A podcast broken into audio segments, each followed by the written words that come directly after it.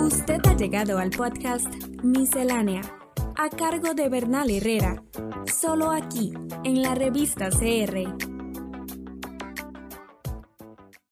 Doña Patricia eh, Mora, cuatro minutos, doña Patricia. Tengo que reconocer que no he sido una mujer que haya militado en el feminismo. Quizás por egoísmo, porque personalmente nunca sentí la necesidad. Eh, formo parte de ese grupo de mujeres privilegiadas que no ha eh, tenido eh, amarres más allá de los que esa socialización que nos imponen nos da, pero no de manera cercana o familiar. Sin embargo, estoy absolutamente consciente de lo que se le debe al feminismo. El episodio anterior comenté uno de los dilemas actuales de la izquierda, la multiplicación de sus posibles agendas. Lejos de ser un problema por sí misma, ella podría incluso reforzarla, atrayendo a la izquierda nuevos grupos de simpatizantes.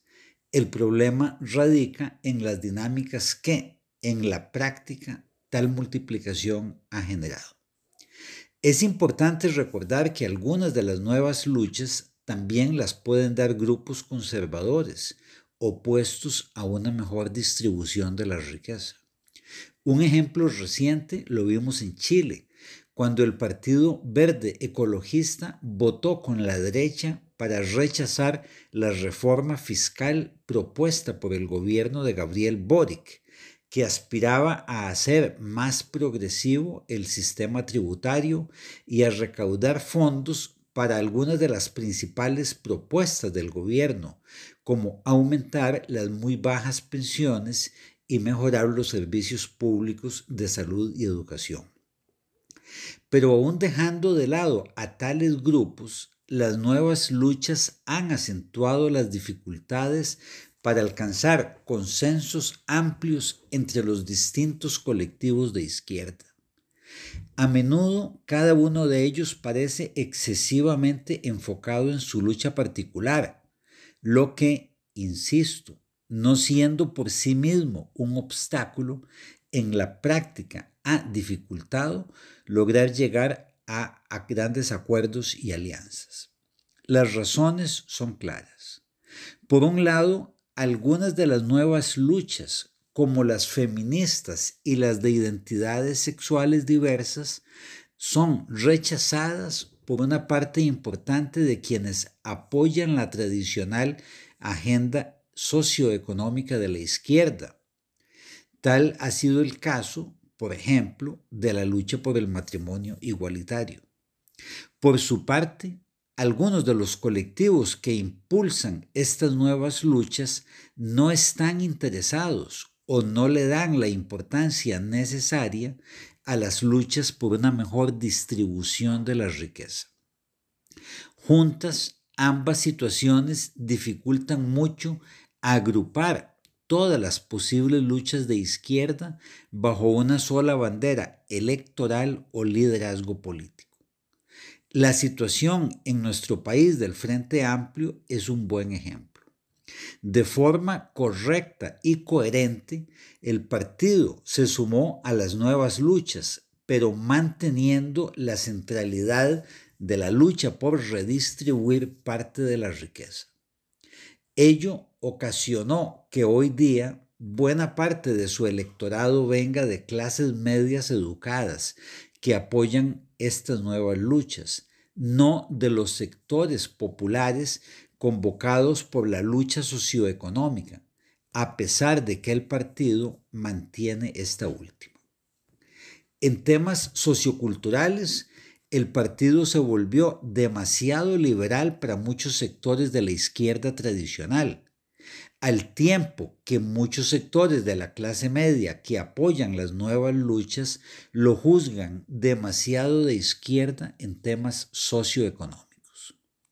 En resumen, la decisión ideológicamente correcta del partido de apoyar todas las luchas asumibles por la izquierda decisión que idealmente debería fortalecerlo, de momento podría haberle puesto un techo a su crecimiento.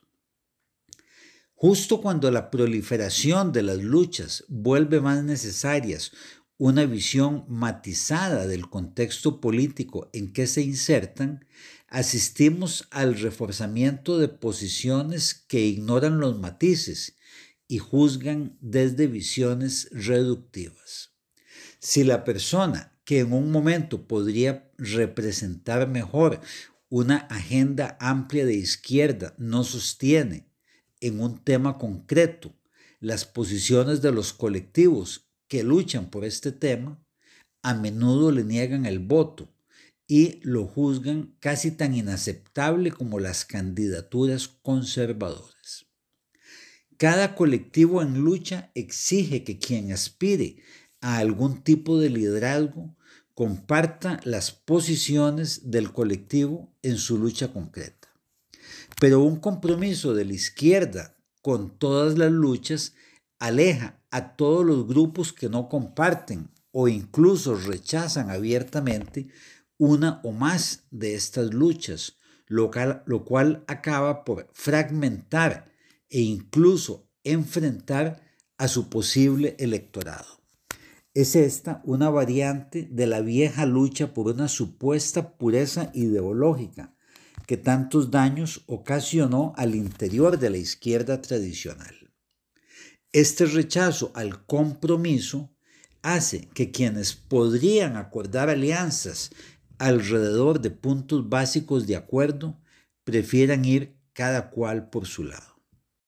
A esta situación, que grosso modo afecta a la izquierda en muchas regiones del mundo, se le suma en América Latina y en menor medida en otras regiones otra dificultad, la fuerte implantación del cristianismo, en especial en sectores populares.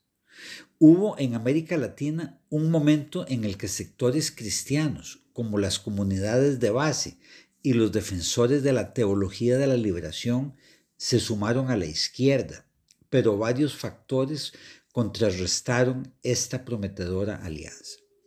Uno de ellos fue la represión contra estas tendencias emprendida por la reacción conservadora de la Iglesia Católica durante el largo papado de Juan Pablo II.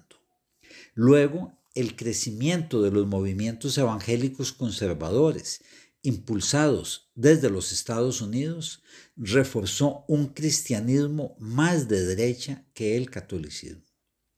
Y en diversas elecciones, como las presidenciales del 2022 en nuestro país, algunos de los sectores más conservadores del catolicismo apoyaron a Nueva República, pues a pesar de la tradicional rivalidad religiosa, ambos grupos apoyaban la misma agenda ultraconservadora.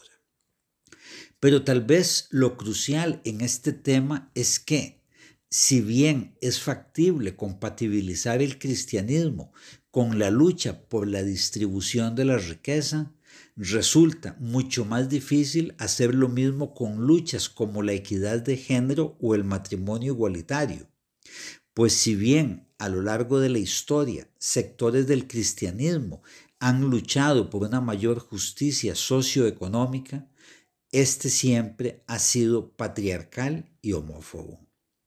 La multiplicación y fragmentación de los colectivos agrupables bajo la bandera de la izquierda, la fuerte impronta cristiana de las sociedades latinoamericanas y el creciente impacto de los político de los movimientos evangélicos le presentan a la izquierda dilemas de difícil pero no imposible solución.